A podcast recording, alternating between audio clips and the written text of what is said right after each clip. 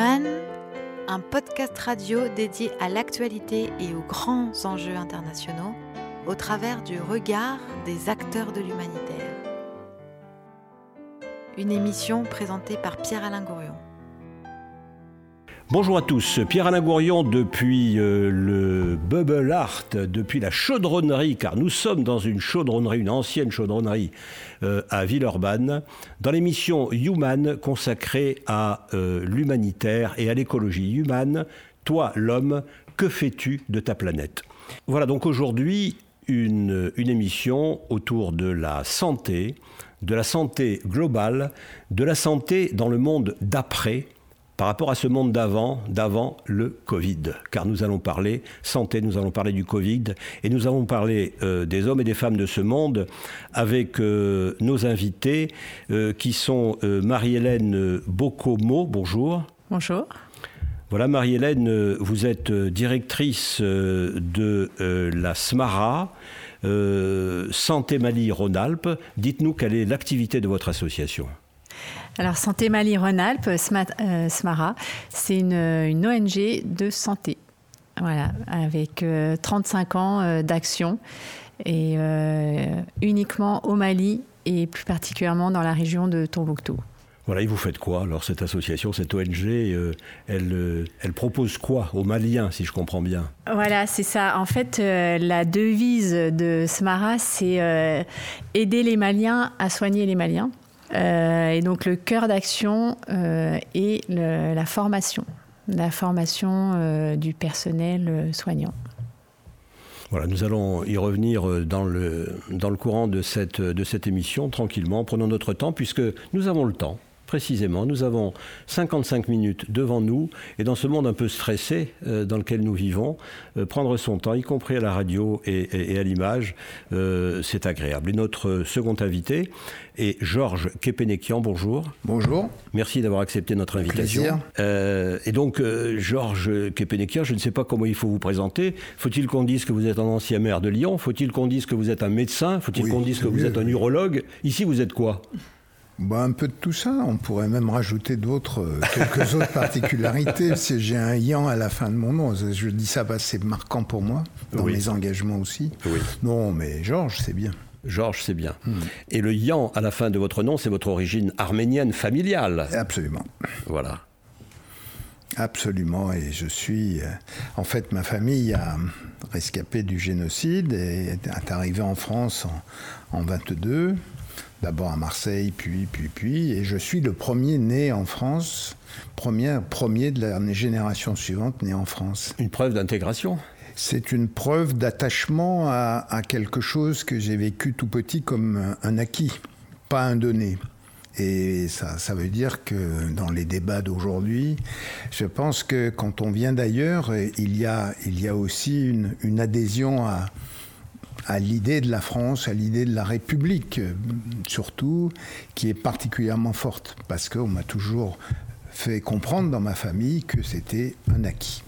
Et mon grand-père, patriarche de la famille, n'a décidé de demander la nationalité française qu'à ma naissance, après ma naissance, considérant qu'à partir de là, le retour était probablement une hypothèse fermée.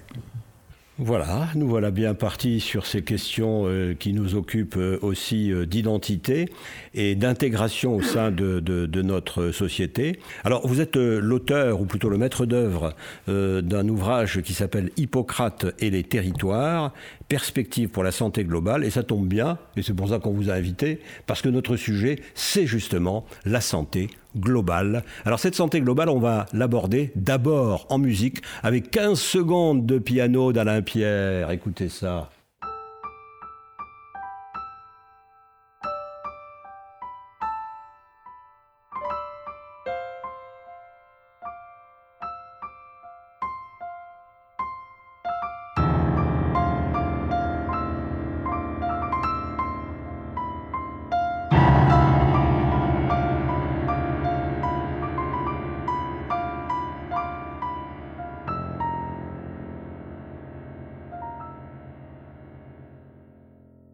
Le monde va-t-il exploser, semble nous dire euh, le musicien, parce que c'est un risque sérieux euh, d'avoir d'autres épidémies, d'avoir euh, d'autres misères qui pourraient tomber sur notre monde? Comment est-ce que, Marie-Hélène Bocomo, vous avez vécu, si j'ose dire, non pas au plan personnel, encore qu'on puisse aborder des questions personnelles, mais au plan de votre organisation, de votre ONG, tout cet épisode de, du Covid, de la Covid, et avez-vous dû, sans doute, comme tout le monde, adapter votre, votre, votre travail euh, à ce contexte? Bah, contrairement à, toute attente, finalement, euh, Smara a été euh, peu impacté par, par cette situation avec le Covid, parce qu'on avait l'habitude de travailler à distance avec les équipes au Mali et, euh, et qu'en fait, on, s'est déjà adapté à, une situation, euh, à un contexte sécuritaire euh, compliqué, déjà depuis plus de dix ans. Euh, où on a avec des problèmes de déplacement. Euh, et donc on s'était déjà euh, adapté à cette situation. Donc finalement, avec le Covid, bon bah la restriction des déplacements, ça c'est des choses que qu'on vivait déjà avant par rapport à un contexte sécuritaire. Euh, du tout d'arrêt de, des projets, si ce n'est euh, les séances de sensibilisation, euh, d'éducation à la santé qui nécessitent des, des, regroupements de, villageois, de, voilà, où on les a limités pendant une période, mais ça a assez vite repris. Voilà. Après, euh, les, les, équipes euh, en France et euh, notamment le réseau de bénévoles qui est fortement impliqué dans les projets. Alors là, par contre, ça, ça a impacté. Et parce que bon, faire une réunion de bureau euh, un soir euh, en partageant, en échangeant. En, visioconférence, bien sûr. Voilà, non, mais d'habitude, on avait l'habitude de les faire euh, ben, ensemble, quoi. et ben, tout d'un coup, de les faire devant un écran, ben, il y avait beaucoup moins d'intérêt, quoi. Donc, quand on est bénévole et que justement on, on recherche ce lien, enfin ces échanges, cette convivialité, euh, bah, de se retrouver devant un écran. Euh, voilà. Donc euh, garder la motivation. Bah oui. Hmm. Ouais. Donc garder la motivation des bénévoles. ça, ça n'a pas été facile et je dirais même encore maintenant. Euh, on a eu aussi, alors on a eu du mal à, à, plus se voir, et puis maintenant on a du mal à revenir euh, à une situation euh, normale. Enfin voilà, on, toujours un peu craintif. ah ben non, finalement, on va pas se déplacer, on va rester à la maison. Qu'est-ce qu'une organisation comme la vôtre apporte concrètement sur le plan donc de la santé à ce pays, le Mali? Pays euh, en grande difficulté politique, pays investi, bien sûr, euh, par euh, également un, terrorisme islamiste important. Bah, Smara, c'est avant tout un accompagnement et pour renforcer et améliorer l'offre de soins. En fait, on travaille surtout pour avoir un, accès aux soins de qualité euh, surtout euh, pour des populations qui sont euh, dans des zones qui sont isolées économiquement, géographiquement au niveau sécuritaire, enfin, etc. Quoi. Vous allez y compris dans le nord du Mali. Le Mali est un assez grand pays. Oui, tout à fait. je ne sais pas combien de fois la France en superficie, mais beaucoup, oui. Hein, c'est beaucoup. c'est 3, 4 ou 5 ou 6 fois la France, je pense, un peu plus. Oui, ouais, ouais. je crois que c'est plutôt. Vous allez dans le nord aussi? Oui, tout à fait. On a la, la, plupart des, des, des, projets que, que l'on mène, ils se déroulent dans la région de Tambouctou. Voilà, et quand je dis euh, c'est, euh, c'est notamment euh, la formation du personnel de santé qui travaillent, qui sont dans la région de Tombouctou, qu'on forme, qu'on, maintient, qu'on accompagne. voilà. Donc, ils vont régulièrement faire des formations sur Bamako. Et voilà. Après, tout l'enjeu, c'est de pouvoir garder ce personnel soignant, ce personnel formé, qui puisse rester dans des zones difficiles, quoi. Comment est-ce qu'on fait du transfert de technologie médicalement dans un pays euh, en voie de développement? Voilà. Eh ben, il faut, euh, il y a des spécialistes maliens. Euh, donc aujourd'hui, cette formation, elle est assurée par les spécialistes maliens qui régulièrement vont dans le Nord et font de la formation et en même temps des soins. Donc nous, on travaille surtout sur des soins euh, en spécialité, donc euh, dermato, pédiatrie et ophtalmo.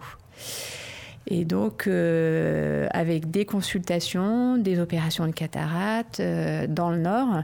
Donc, ça, s'organise par session où les spécialistes maliens se déplacent dans la région et pendant plusieurs semaines proposent donc ces, soins et en même temps forment euh, le personnel euh, soignant euh, sur place. Et avant, au départ, c'était des médecins de la région Rhône-Alpes qui assurait euh, la formation, qui se déplaçait, qui allait aussi dans, dans, la région de Tombouctou. Et puis petit à petit, euh, le transfert s'est fait, les spécialistes maliens euh, ont été formés et il y a des spécialistes de, de qualité hein, au Mali.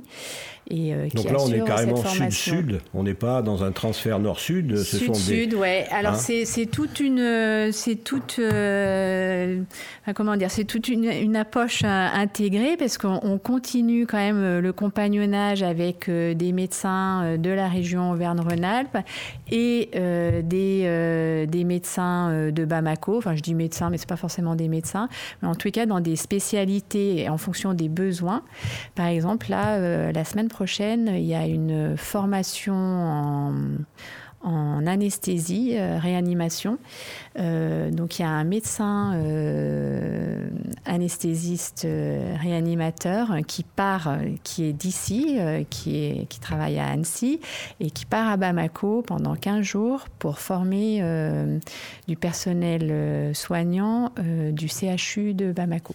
D'accord. Et il a une formation spécifique pour, je dirais, savoir transmettre euh, son savoir dans des conditions qui ne sont pas forcément des conditions évidentes oui, parce que surtout que là, en plus, c'est c'est pas du soin, hein, c'est de la formation. La formation, oui. C'est de la, en fait, nous, on fait même de la formation de formateurs, parce qu'après, on, euh, les, les former, euh, on, ils vont former sur place, quoi. Bien sûr. Mais non, il n'y a pas une formation spécifique. Hein, par contre, l'envie de l'envie de, former.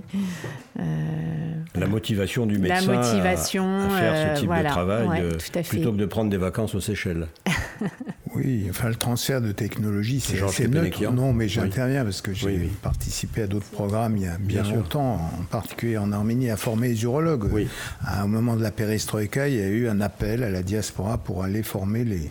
Donc j'ai découvert la médecine euh, soviétique et et qui était resté euh, très, très en retrait. Mais quand vous voulez transférer de la connaissance, ben, les, les, les, hommes et les femmes que vous rencontrez, il n'y a, a, pas, justement, il ne faut pas tomber dans le piège de vouloir adapter.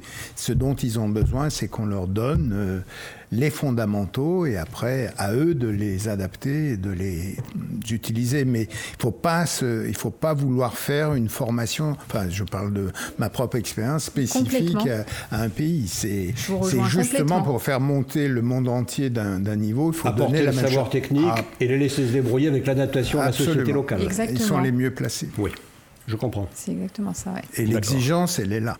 Voilà.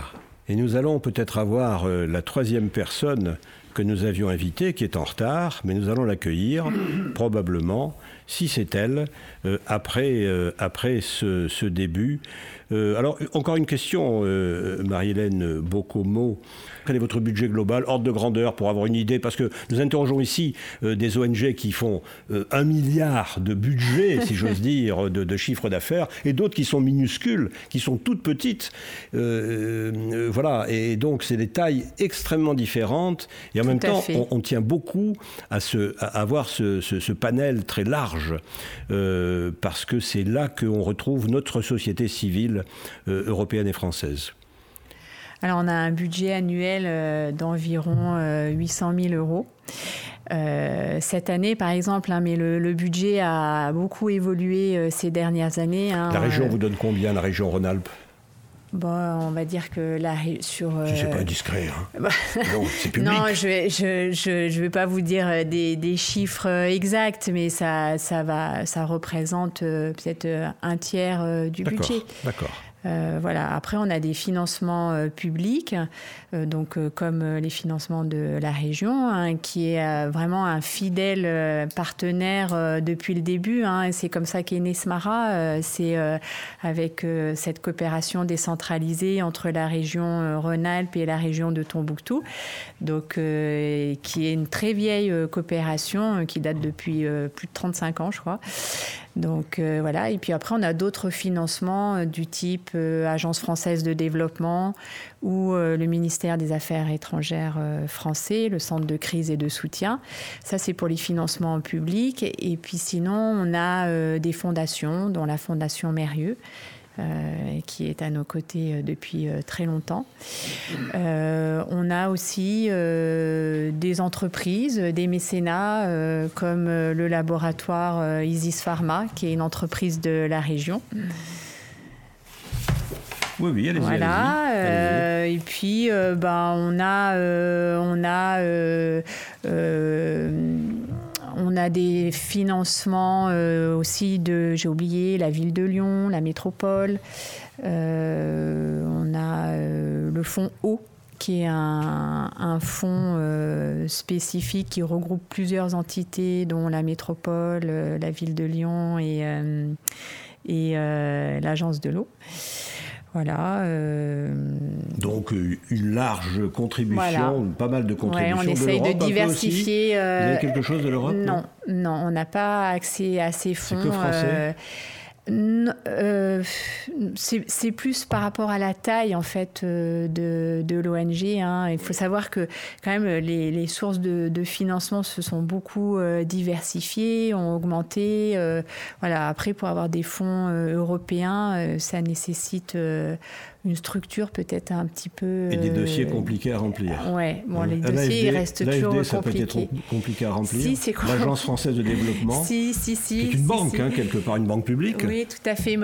Pour avoir des, des fonds de, de l'AFD, en fait, on est en consortium avec euh, cinq euh, ONG et euh, voilà. Donc. Et puis, à présent, nous accueillons la retardataire. Elle s'appelle Janie Le Sœur et elle s'occupe d'une ONG qui porte le doux nom de Healing Venezuela. Alors bonjour, merci. Bonjour, merci de m'accueillir dans cette euh, salle privilégiée. Merci d'être là. Et donc, Healing Venezuela, Janie Le Sœur, c'est quoi? Alors, Healing Venezuela, c'est une association qui est née au Royaume-Uni nous sommes les représentants en France, fraîchement montée l'association. C'est une association qui ouvre pour améliorer la santé des Vénézuéliens. Et donc, c'est comme Esmara, c'est une association pour la santé. Donc, on a cinq programmes phares. On va donner la fourniture euh, médicale, médicaments, fourniture médicale dans les centres de santé, les dispensaires. Jusqu'à jusqu'à jusqu'à maintenant, on a déjà distribué plus de 12 tonnes de médicaments c'est une association qui est émergée dans les années 2006-2016. Donc, il y a 12, tonnes de médicaments. Après, on a un autre programme qui nous tient beaucoup à cœur, c'est c'est mon préféré. C'est le programme des bourses aux médecins, aux jeunes médecins. Il faut savoir que Venezuela, actuellement, euh, la santé et les hôpitaux, c'est mené par les jeunes, pour les jeunes résidents. Parce que dans les dernières cinq ans, il y a plus de 4 millions de la population qui est partie donc il y a beaucoup de matières grises, beaucoup de, de, médecins. 4 millions de personnes qui, ont, qui sont parties du Venezuela. En 5 ans. C'est la, la, migration la plus grande de l'histoire dans un pays qui n'est pas en guerre. Quelle est la cause de ces départs Bon, sans rentrer dans les, dans, dans les dossiers politiques, la cause, c'est la crise, c'est une crise multifactorielle au Venezuela. Donc, nous sommes classés aux Nations Unies comme on a un pays, un État, c'est pas des crises, c'est plus que crise, un état d'émergence complexe humanitaire. D'accord. Donc les, les raisons sont multiples, c'est gestion des pays, c'est corruption, c'est voilà, c'est c'est la, la grande paradoxe, c'est notre pays, c'est une puissance énergétique.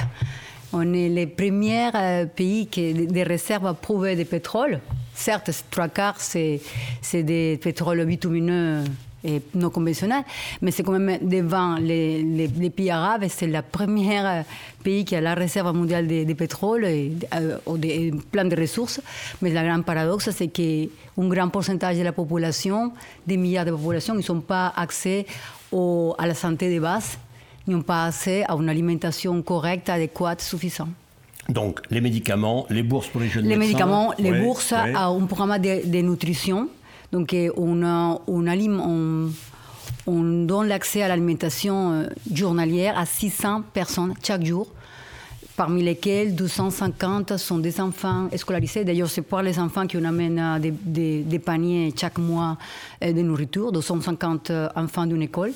Et avec ces, paniers alimentaires, la, famille peut se nourrir. Donc, elle a alimentation, euh, nos euh, médicaments, les bourses, et aussi on a, on a on distribue des, équipements qui est compliqué à trouver, des équipements, notamment des, on a distribué déjà trois stations épuratrices d'eau dans, dans, dans trois hôpitaux importants du pays.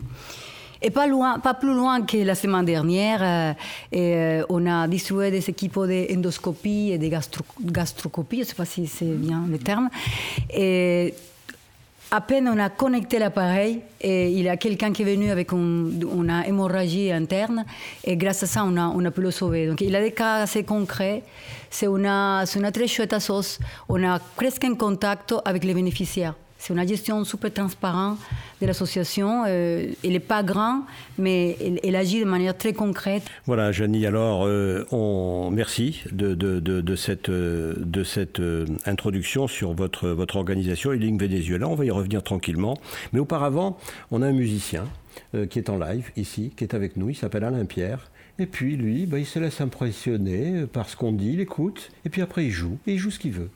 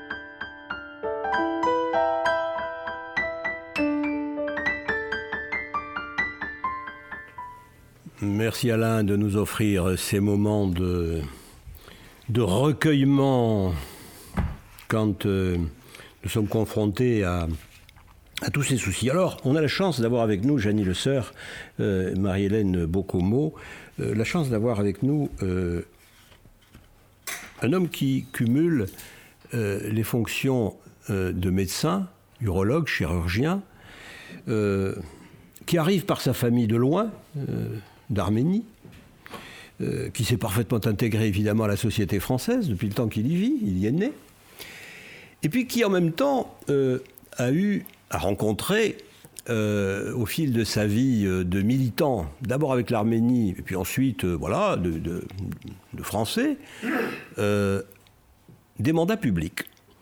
Et donc, ces deux particularités font que son regard sur la santé est particulièrement éclairant.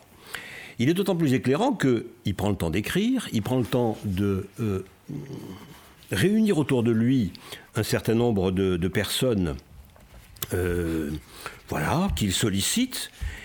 Et il a écrit ce livre qui s'appelle Hippocrate et les territoires, avec un sous-titre Perspective pour la santé globale. Nous sommes dans notre sujet. Et nous sommes d'autant plus dans notre sujet que cette santé globale, c'est pas la santé de la globalisation, pour reprendre ce terme américain, de la mondialisation, pour prendre le terme français. Non, c'est comment faut-il réfléchir à la santé dans toutes ses acceptions dans le monde d'après? Oui.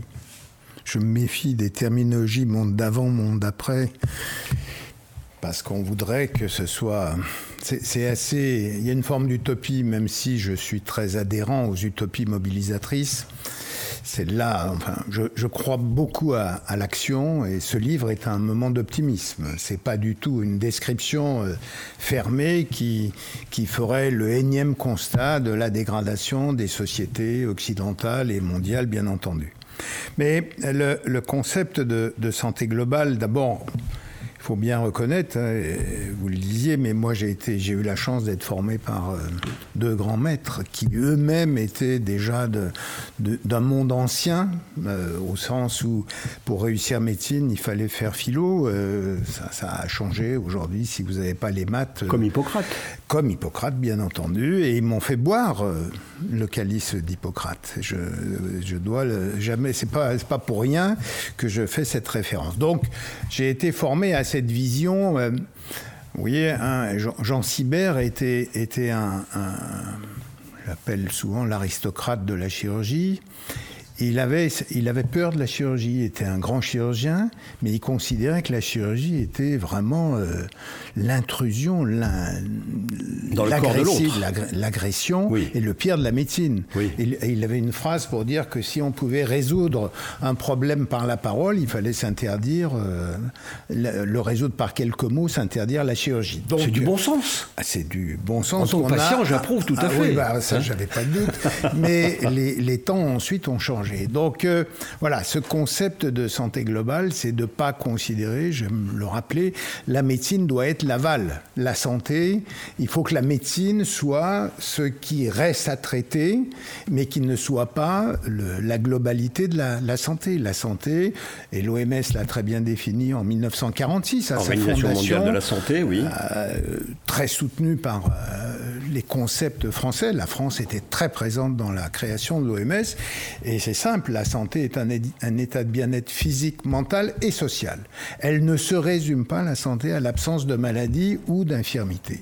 Bah, franchement, en 1946, il n'y a rien à changer, sauf qu'on l'a un peu oublié pendant euh, toutes ces décennies et, qu'il faut, et souvent, euh, j'aime bien employer ce terme, de désensabler les puits. En fait, on a, on a les sources et on les a un peu taries pour des tas de raisons, euh, pas bonnes, pas mauvaises. Et la question n'est pas de faire des jugements, c'est qu'on les a oubliés. Et ce concept de, santé globale qui vise à considérer la, la personne d'abord en amont, Hein, ce qui est, on a oublié en Occident, d'autres civilisations, d'autres cultures médicales l'avaient depuis longtemps, même si elles, ont, elles sont en train de le perdre un peu elles aussi.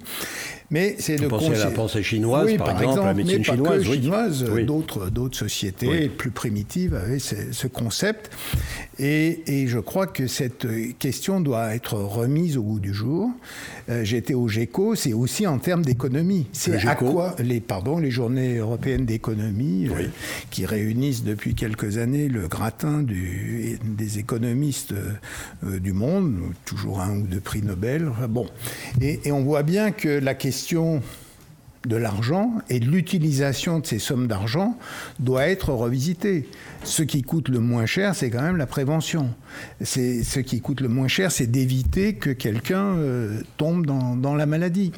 Et il faut mener les recherches. J'ai été chercheur sur le cœur artificiel, je suis à grève cardiaque, donc je suis euh, soucieux du progrès et convaincu qu'on progressera. Mais ça, c'est pas parce qu'on a des machines qu'il faut oublier de couper l'amont. Si vous remplissez un tonneau percé, ben, c'est sans fond. Et donc la, question, elle, est aussi euh, très moderne dans, dans la dimension économique. Mais au-delà de ça, le concept de One Health, puisque les, les anglo-saxons l'ont formalisé, c'est euh, c'est la santé humaine, animale et environnementale. On la santé planétaire, dit Mérieux, par exemple. Alors, il le dit planétaire au sens qu'il faut que tout le monde s'en préoccupe, mais elle est environnementale, c'est-à-dire que, au fond, on, ce que le Covid a révélé, comme un révélateur, c'est que le, tout le vivant était fragile et que les connexions entre les différents, euh, que ce soit l'animal, vous savez bien que la chauve-souris, on va oublier le, pangolin, le pauvre qui a payé un lourd tribut, mais on sait que les réservoirs sont, sont beaucoup euh, euh, chez d'autres animaux et le passage à l'homme doit mérite qu'on s'en préoccupe, mais aussi l'environnement. On ne peut plus dissocier ces trois, ces trois branches du concept de santé, et c'est ça la santé globale. Bref, quand je réfléchis à la santé, à ma santé et à la santé de mes contemporains, je dois à la fois euh, inclure, évidemment, euh, qui je suis, moi, petite personne, euh, au milieu de cet environnement, mais je dois inclure cet environnement et je dois inclure également les animaux. Parce que cette santé ne peut se concevoir que de manière, voilà, non pas totalitaire, mais globale. Ah, globale, oui. Oui, mais d'ailleurs, je fais une parenthèse, les, vétérinaires sont très en avance sur le concept de santé globale. La, qualité, la qualité de la viande qu'on mange, c'est toute la question de l'alimentation. C'est bien qu'un veto, quand il, tant qu'il n'a pas mis le tampon à l'abattoir, votre viande, elle, est pas, elle ne circule pas et c'est extrêmement exigeant. Donc, ce, concept, qui ne s'agit pas que de, des, des animaux vivants, mais enfin, c'est toute la chaîne. C'est comment on s'assure que euh, la bonne santé de l'animal eh bien, elle est, elle est consubstantielle à celle de, l'humain. Et vous faites une référence dès l'origine de, votre livre, et on, la comprend bien, cette référence, euh, aux politiques de santé par l'hygiène, qui sont évidemment fondatrices euh, de, la santé dans nos pays occidentaux. Et ça nous permet aussi de faire le rapport avec ces pays en voie de développement euh, qui sont autour de cette table à travers vos organisations, mesdames, parce que dans ces pays précisément, euh, l'hygiène n'est pas suffisamment installée. Nous, on en a l'habitude. Euh, donc, on considère que voilà, c'est une sorte de, donnée dans nos petites vies quotidiennes d'occidentaux. Mais si j'habite au Mali, si je suis malien ou si je suis vénézuélien, je suppose, euh, les, conditions de l'hygiène, les conditions de, des réseaux, des conditions sanitaires, le wash, comme disent les gens qui sont dans les organisations humanitaires, n'est pas satisfaisant. C'est bien ça? Allez-y. On a complètement, euh, Venezuela, il y a des, milliards de populations qui n'ont pas non plus accès à l'eau potable. Mais ça, les, pays, ils régressent en fait. Même les gens qui avaient accès à ça, et pour les manques d'entretien, donc les hôpitaux et les particuliers, ils n'ont pas tous d'eau potable. Et quand ils l'ont, ils l'ont pas de manière continue. Voilà. Donc, peut-on faire et comment peut-on exporter notre médecine euh, dans des pays justement où il n'y a pas ces structures de base? Est-ce que ce n'est pas une vraie question Non, c'est une question. Mais euh, l'un n'exclut pas l'autre. Il faut faire les choses en même temps. C'est-à-dire qu'il y a besoin de médecine et de médecine de, euh, de, soins primaires. Vous savez bien que ce qui est le plus en retard dans le monde, l'OMS et, et, le docteur Tedros, qui est le directeur général, euh, aime, aime, rappeler que pour un, son objectif de ces cinq ans de mandat, c'était qu'un milliard de personnes à la surface du globe puissent accéder à des soins primaires minimum, c'est-à-dire, euh, on va dire, un dispensaire et de la médecine générale, de dépistage et de prise en compte, d'un laboratoire, parce qu'on peut, il faut un minimum de, euh, de, laboratoire et d'examen, une échographie, une radio aussi. Ce, minimum n'existe pas à l'échelle du monde. Donc, croire qu'on va lutter contre le Covid euh, juste en, vaccinant, c'est sympa, il faut le faire, bien entendu. J'adhère absolument à ça. On devrait même le faire plus. Une Afrique vaccinée à 4% aujourd'hui, eh bien, ça va fabriquer, favoriser tous les mutants à un moment ou à un autre. On voit bien que l'Afrique du Sud, qui est un peu différente du reste de l'Afrique, euh, est fragile. Bon, donc, euh, je crois que c'est question d'hygiène. L'hygiénisme, entre guillemets, pas péjoratif, il a commencé très tôt. Euh, c'est un, je ne sais même pas, je crois que c'était un homme politique euh, anglais à Londres, il découvre, il s'appelle Snow, il découvre que le choléra est situé à Londres, se développe essentiellement autour d'une des fontaines où tout le monde vient prendre l'eau. Il ne connaît pas le vibrion colérique, il ne sait pas même ce que c'est, on n'a pas idée du microbe, mais on comprend que là, il y a peut-être une source de danger. Comme on va comprendre très vite que la peste vient d'un certain nombre de, euh, de, pièces de, de tissus, enfin peu importe, et qu'elle accompagne des caravanes. Et on va prendre des mesures sans même savoir que, quelle est la, nature du. Sur la base de constats très empiriques. D'observation. Et on va changer. À Lyon, le préfet Vaïs fait un programme d'égout extraordinaire entre 1850 et 1860. Lyon sera une des villes en France où le taux de mortalité périnétale sera le plus bas. Et on découvrira qu'après, pourquoi euh, ça marche. Et on pourrait citer encore le grand dôme euh, de l'Hôtel Dieu, parce que Soufflot pense que cette colonne d'aspiration qui est phénoménale agit comme un aspirateur et qu'il supprime ce qu'on appelait les miasmes à l'époque. Et donc, vous voyez, là, c'est pour ça qu'il y a des architectes. C'est pour ça qu'il y a des architectes, Dominique Perrault, je crois, oui. Et oui, que La, santé globale, la santé globale est multidisciplinaire et elle, j'allais dire, il faut quasiment démédicaliser le concept de santé globale. C'est pas l'affaire des médecins, Bien sûr, je, suis médecin, donc je fais exprès. Mais euh, c'est, il faut déporter le, débat sur un autre champ. Ne surtout pas laisser la médecine qu'aux médecins, nous sommes d'accord? Alors ça, je serais... comme je sais à quoi ça fait allusion, donc euh, je ne suivrai pas sur cette piste. C'est une petite provocation. Oui, entre nous. voilà, bah, écoutez... Ce que je... je, voudrais bien compléter. bien sûr. C'est-à-dire que dans les pays euh, en voie de développement, mais comme au Mali, mais comme dans d'autres, depuis, euh, depuis longtemps, on fait euh, de, de, la sensibilisation, de l'éducation à l'hygiène, voilà. Et en France, moi, je trouve qu'aujourd'hui, on revient quoi. Enfin, on y revient à ces messages de base, euh, de se laver les mains, de, euh, euh, voilà, sur des, messages vraiment de base d'hygiène, alors que, enfin. Je sais pas, je trouve que le, dans les écoles, je crois qu'on se lave beaucoup les mains depuis le Covid, justement. Oui, depuis le Covid. Oui, depuis le Covid. Depuis le ah Covid. bien sûr. Voilà. Et, et enfin, le Covid a quand même euh, révélé euh, c'est, enfin, on avait peut-être un peu oublié. Voilà, je comprends. Euh, hmm. ces, ces, messages de base et, euh, et c'est, revenu. Enfin, comment dire c'est, pas que c'est revenu, mais enfin, c'est, apparu euh, en Occident, alors que, par exemple, au Mali ou à Tombouctou, ben oui, ils, ils, boivent pas l'eau, ils la font bouillir, ils se lavent les mains, et on, c'est messages euh, d'hygiène qu'on qu'on diffuse euh, et sur lequel on travaille beaucoup, bah, c'est revenu euh, dans nos pays en Occident. Quoi. Rapport entre la liberté, ma liberté et les contraintes que ma société aussi va m'imposer. apparition du virus, intérêt que ce virus présente pour la suite des opérations, on en parle beaucoup dans votre livre aussi, mais avant, un peu de musique sur ces thèmes-là.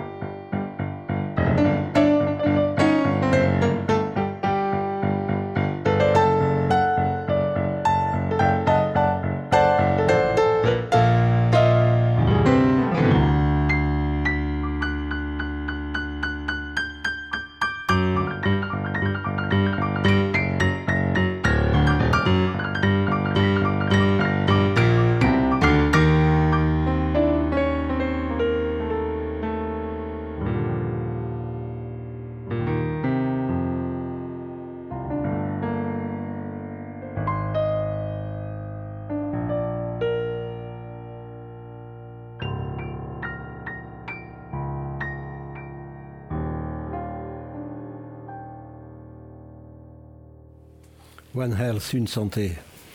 Une santé et, pour et tous. l'apaisement à la fin. Et l'apaisement à la fin.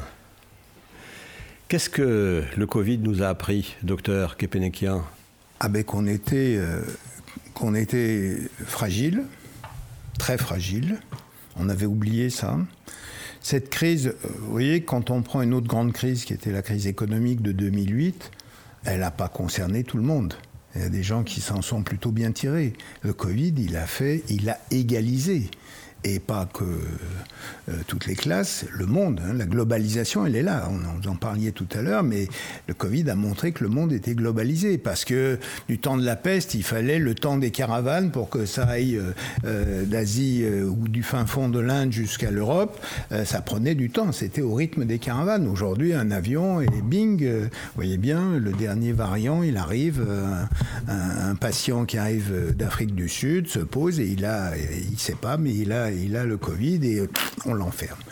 On, a appris aussi, on a redécouvert la lèpre, grande épidémie, a fait qu'on excluait les gens, on les envoyait en dehors de, de, la ville. Et puis quand la peste est arrivée, on a enfermé les gens. On n'a rien inventé. Le, confinement, c'était la méthode la plus fiable euh, du temps de la peste. Et la dernière de 1720 à Marseille, les autorités ont enfermé Marseille. 50% de la ville est morte, avec une interdiction absolue de sortir de la ville. Pour 1920 pas... 1700. 1720. La dernière. Oui, oui. Un bateau qui arrive, qui échappe à la quarantaine. Enfin, voilà. Bon, donc on a redécouvert des, des, vieux principes. Quand la catastrophe est à ce point, ben on confine. Mais ça, ça a laissé personne à l'abri. Et ça a touché les individus. Euh, Rappelez-vous ces questions de, des deuils qu'on ne pouvait pas faire, des enterrements auxquels on ne pouvait plus participer. J ai, j ai on fait des enterrements sur Facebook. Ah ben non, mais j'ai oui, voilà. eu le cas d'un très proche, très très proche, qui est mort à Marseille de la fin d'un cancer, rien à voir avec le Covid. Pour rien au monde, j'aurais imaginé de ne pas être là pour son enterrement. Bien sûr. Et bien ils, ont, sûr. ils ont été trois euh, pour l'enterrement. Donc ça, ça a touché, je pense, toute la, toutes les couches de la société dans des, dans des relations nouvelles, de, de, de choses auxquelles on n'avait pas passé. La mort est revenue dans le paysage. Donc ça, nous l'avons tous vécu. Le monde entier l'a vécu. Mais ma question portait sur, et c'est traité dans votre livre, oui. qu'est-ce que nous apprend le Covid pour le futur de cette santé à laquelle eh bien, nous aspirons? C'est, pour faire très court, c'est euh, l'anticipation. C'est de ne pas attendre. Euh, on le sait. Euh, des, des, études récentes ont montré qu'il n'y a pas loin de 5000 virus identifiés ou estimés par des, calculs scientifiques, que probablement euh, plusieurs milliers sont susceptibles de passer à l'homme. Donc c'est la sérénité, il faut l'oublier définitivement. Donc c'est comment on met en place des dispositifs. Pourquoi la Corée du Sud, Taïwan ont été protégés au début du, du Covid? Parce que le SRAS, le syndrome respiratoire aigu euh, des années 2003 dans Chine a, a, ébranlé le monde, a failli ébranler le monde. L'intérêt, entre guillemets, euh, de ce coronavirus, c'était qu'il était contagieux quand il y avait déjà des symptômes et des symptômes importants. Alors que le Covid, il y a zéro symptôme et c'est le moment où vous êtes le plus contagieux. Et les Donc autorités, on voit rien. On voit rien. Et on ne peut pas anticiper là-dessus. Mais Taïwan, entend dès le mois de novembre qu'il y a quelques pneumonies atypiques détectées à Wuhan. Par des réseaux, vous imaginez, ça, ça communique. Et heureusement. Ils, eux, ils sont convaincus que c'est le redémarrage du SRAS. Donc, dès le mois de novembre, ils mettent en place tous les principes. Ils fabriquent des masques, ils commencent à lancer les questions. C'est la raison pour laquelle la Chine nationaliste, Taïwan, euh, a été protégée, ah, mais, mais c'est aussi une île. Je crois qu'il mais non, mais pas seulement. Oui. C'est parce que ils ont la Corée n'est pas une île, donc oui. ils ont ils ont su très vite prendre des mesures. Au moment où on, on, disait les masques, on va voir, c'est pas sûr que ce soit important, euh, euh, où on disait, j'ai même dû le dire à ce moment-là, pour dans, mes dans mon rôle à la métropole, de dire, bon, on va pas se précipiter, on n'en avait pas. On a, on a, on, des gens ont dit, ce sera une grippette, même Raoult a dit, ce sera une grippette. Donc, des, des bêtises, on en a, on en a dit, et, et le mensonge originel, eh ben, il n'est pas gommé quand il y a aujourd'hui des antivax, c'est que la confiance entre le politique et le scientifique et la population est rompue. Et pour moi, parce qu'on a eu des mensonges à la tête de l'État. Parce qu'on a, oui, enfin, des mensonges. Par omission. Euh, non, mais, mais, on, on, a, voulu, on a d'abord voulu croire que euh, on savait. Hmm. Il y, y, a le manque d'humilité et quelque chose en politique qu'on paye, hein, on va le payer à mon avis encore pendant un moment. Euh, donc l'anticipation pour moi c'est de mettre en place des structures, des structures d'éducation, de formation, d'explication, d'accompagnement et plus jamais d'idéologie. Ça sert à rien d'affirmer, il faut convaincre, quelles que soient les rubriques de la santé. Qu'est-ce qu'on a eu comme idéologie par exemple? Ah bah, euh, que, que, tout ça allait pas être grave, que tout ça tout ce qu'on a dit au début et aujourd'hui que, que les questions environnementales, vous voyez, quand on, quand on agite, j'ai lu, euh, essayé parce que le dernier rapport du GIEC, il est complexe, euh, mais vous voyez, euh, je sais pas, ça commence en 88, les rapports du GIEC. Hein. Euh, c'est d'ailleurs donc groupement euh, international euh. Hein c'est Reagan et Thatcher qui vont soutenir. pardon, juste définition du GIEC. Groupement intergouvernemental des experts pour l'étude de l'évolution du voilà. climat. Ceux qui viennent nous dire, attention, il y a des effondrements systémiques probables qui Ils arrivent. Ont raison. Et vous êtes d'accord Ils ont raison. Il n'y a, a, plus à remettre en question ça. Je pense qu'ils ont raison. Le problème, c'est que dès le début, ils ont dit ça. Et pourquoi, entre ça et maintenant, on a passé toutes ces années sans tenir compte? Il y, a des gens qui se sont posé la question de l'utilité des GIEC maintenant, puisque c'est pas par là l'épreuve, la science, tout ça, c'est établi. C'est comment on entraîne les populations, toutes les populations, à changer de comportement. Et ça, ça ne peut pas se faire par un décret, ça se fait en prenant la main. Euh, euh, j'ai vécu toute ma vie professionnelle à expliquer à tous les patients qui avaient des cancers de vessie qu'il fallait arrêter de fumer. Si ça avait marché, je le saurais. Quoi, hein. Donc, euh, et en tout cas, à la première récidive, ceux qui avaient arrêté disaient, bon, docteur, je reprends. Donc c'est, on ne peut pas, et puis c'est pas en affolant les populations qu'on va y arriver. Moi je crois qu'il faut, euh, on le disait tout à l'heure, parler normalement aux gens en, avec, en expliquant ce qu'on sait, en expliquant ce qu'on ne sait pas, pas, pas l'un euh, sans l'autre, euh, pour essayer de, de, de convaincre et qu'on fait société. Parce que le vrai sujet, c'est que ma liberté, eh bien, dans, où je vais tout seul sur une île déserte, autrement, ma liberté, elle est confrontée à la liberté du groupe. On peut dire tout ce qu'on veut, on peut le traiter philosophiquement, politiquement, mais c'est pas possible. Dernier point, si vous me permettez encore, c'est que pourquoi territoire? Hippocrate et les territoires. Oui, bien sûr. C'est parce que nous sommes euh, quelques-uns à être convaincus que l'échelon opérationnel, c'est au plus près des, des gens. C'est l'État. Je suis sûr que personne ici sait qu'il y a un, une stratégie nationale de santé 2017-2022. Alors tu peux, vous pouvez le lire. Il y a tout, de la prévention, de l'anticipation, tout ça est écrit. Mais ça n'arrive pas en bas. Et on a vu comment le Covid, les masques. On a, on a une planification. Magnifique. Euh, de sciences, de scientifiques, d'experts. Voilà, qui est bien faite. Très bien faite. Oui. Et comment elle Mais qui ne descend pas dans les canaux. Ben elle descend. Euh, alors hein parce que parce que quand même, la Bretagne c'est pas l'Alsace. Oui. Que euh, l'Aquitaine c'est pas PACA. Oui. Et qu'il faut aussi laisser cette respiration entre guillemets au territoire pour s'adapter. Il y a des endroits où c'est plus simple que d'autres. Et il faut arrêter de vouloir à tout prix un État unique, égalitaire où tout est traité de la même manière. Ce que Franck Chauvin propose, c'est des, actions proportionnées. Il, appelle ça une, une égalité proportionnée. C'est-à-dire qu'on ne cherche pas à traiter tout le monde de la même manière, parce que tout le monde ne relève pas de la même manière, même si les fondamentaux sont les mêmes. Et ça, c'est au territoire, au plus près des gens qu'on pourra le faire. Alors, mesdames, comment fait-on dans les pays qui vous concernent? C'est comment exactement fait-on la, au, la, au Venezuela? Comment fait-on au Mali? C'est exactement la même problématique euh, au Mali. Il y a euh, une politique de santé euh, nationale qui est définie, où dedans il y a absolument tout au niveau stratégie, euh, voilà. Mais après, euh, au niveau communautaire, ben, c'est là, euh, ça, ça, y a chaque, euh, chaque territoire, chaque euh, région a ses spécificités et, et c'est là où et ça ne descend pas jusqu'à là. voilà. Donc nous, on intervient vraiment plus particulièrement au niveau communautaire. Communautaire, c'est-à-dire des communautés. Quand on dit communautaire, c'est au niveau village, quoi. D'accord. Au niveau des communes, en fait. Oui.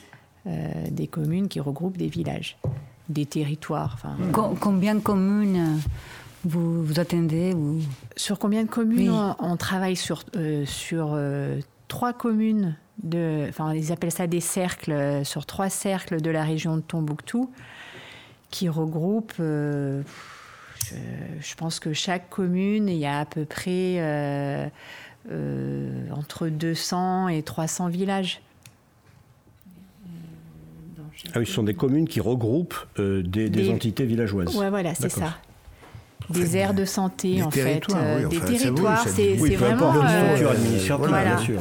Qui n'obéit pas toujours. Hein, c'est un je rajoute, qui n'obéit pas qu'à des frontières administratives. Bien sûr. Parce qu'en France, on est piégé par les virus ne s'arrêtent pas à la frontière. Ah non, oui. Hein, et de dire que Lyon, par exemple, définirait une politique propre à Lyon, ben c'est ridicule. Il y a 200 000 entrées-sorties par jour, donc euh, et ça peut venir de 80-90 km. Donc, donc c'est bien de penser d'où la question des mobilités à repenser, c'est comment on circule, comment on va travailler, comment euh, le rapport au travail, pour nos pays, euh, euh, enfin on va dire riches, c'est des choses qui se posent.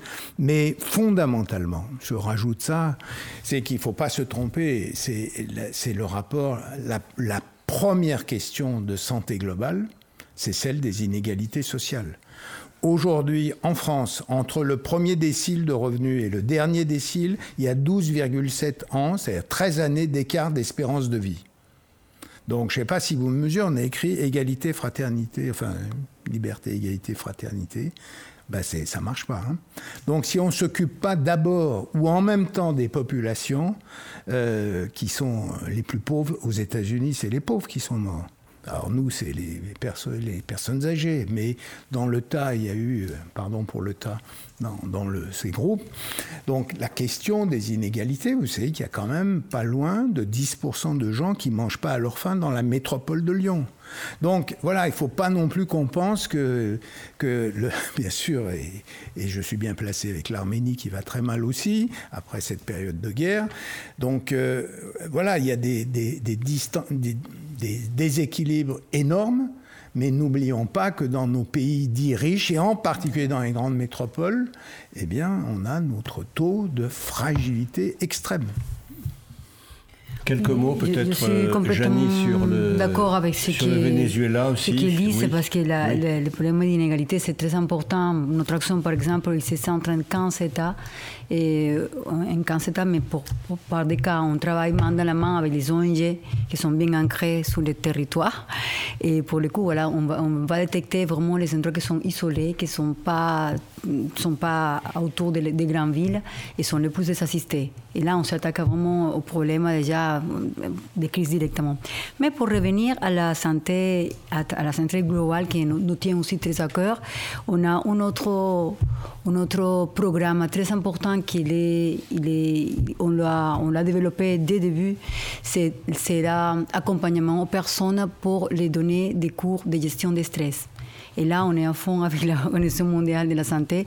Par rapport à la, santé, c'est pas Parce qu'on a des raisons d'être stressé. Et... On a des raisons, on a beaucoup de raisons d'être stressé. On en a évoqué quelques-unes. Dès le début qu'on a commencé notre action, on a vu, OK, on va donner les médicaments, ça c'est nécessaire, euh, les médecins, on va des équipements.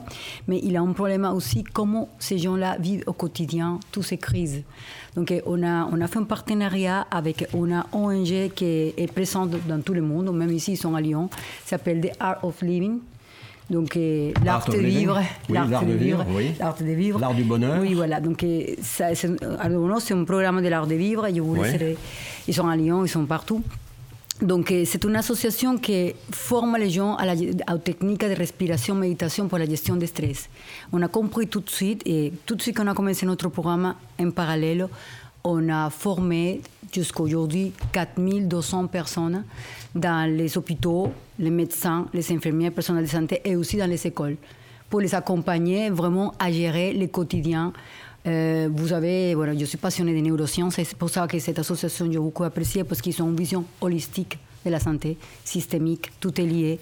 Et c'est vrai que quand on est bien à l'intérieur, on est plus armé, plus équipé pour, pour pouvoir vraiment euh, euh, faire face à toutes les, adversités de la vie, même pas quand sont adversités ou pas.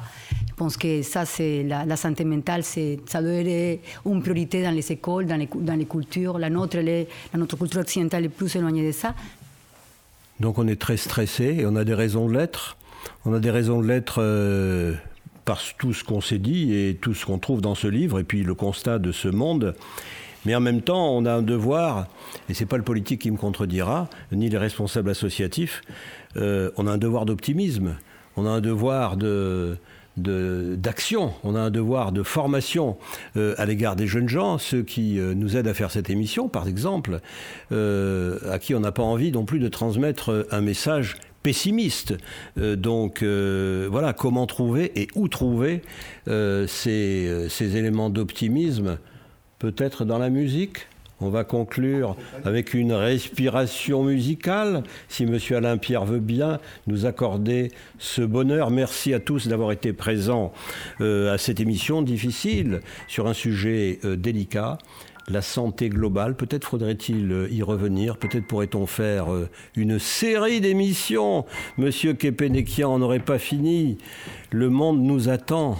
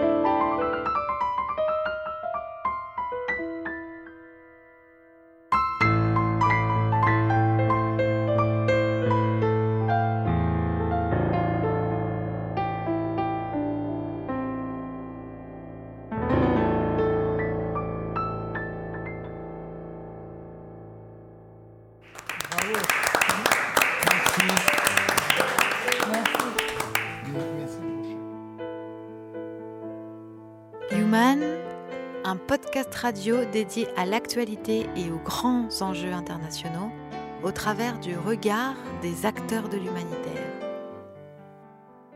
une émission présentée par Pierre-Alain Gourion.